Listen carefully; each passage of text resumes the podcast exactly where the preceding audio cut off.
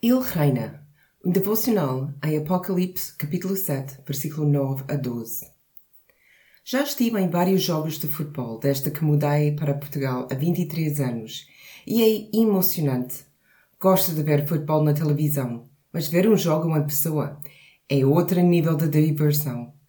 O meu estádio favorito é do Benfica. Na verdade, não sou adepta do Benfica, mas gosto do estádio. É enorme Fomos um jogo da equipa nacional em família e fiquei impressionada e também com um pouco de medo pelo número das pessoas que enchiam o estádio conosco.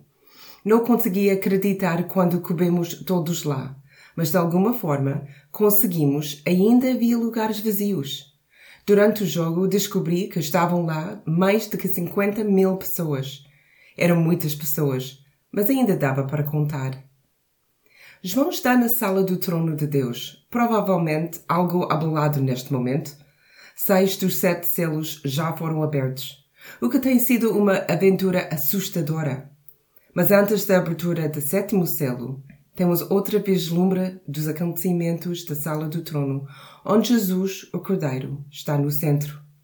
A partir do versículo 9, João explica que diante dele na sala do trono estava uma grande multidão que ninguém conseguia contar.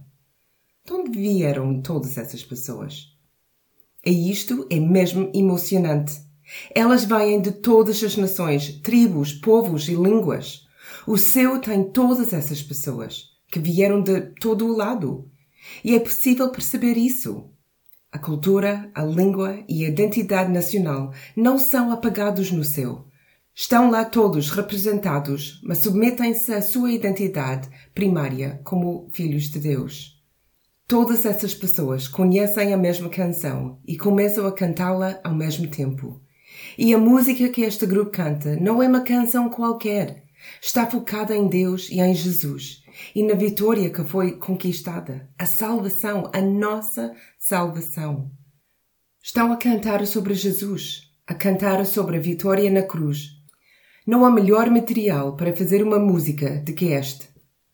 Não interessa a maneira como cantas, nem o estilo que gostas de cantar. Cante uma nova canção para Jesus hoje. Junta-te à grande multidão e começa o ensaio celestial do louvor que diz ao mundo: a salvação pertence ao nosso Senhor.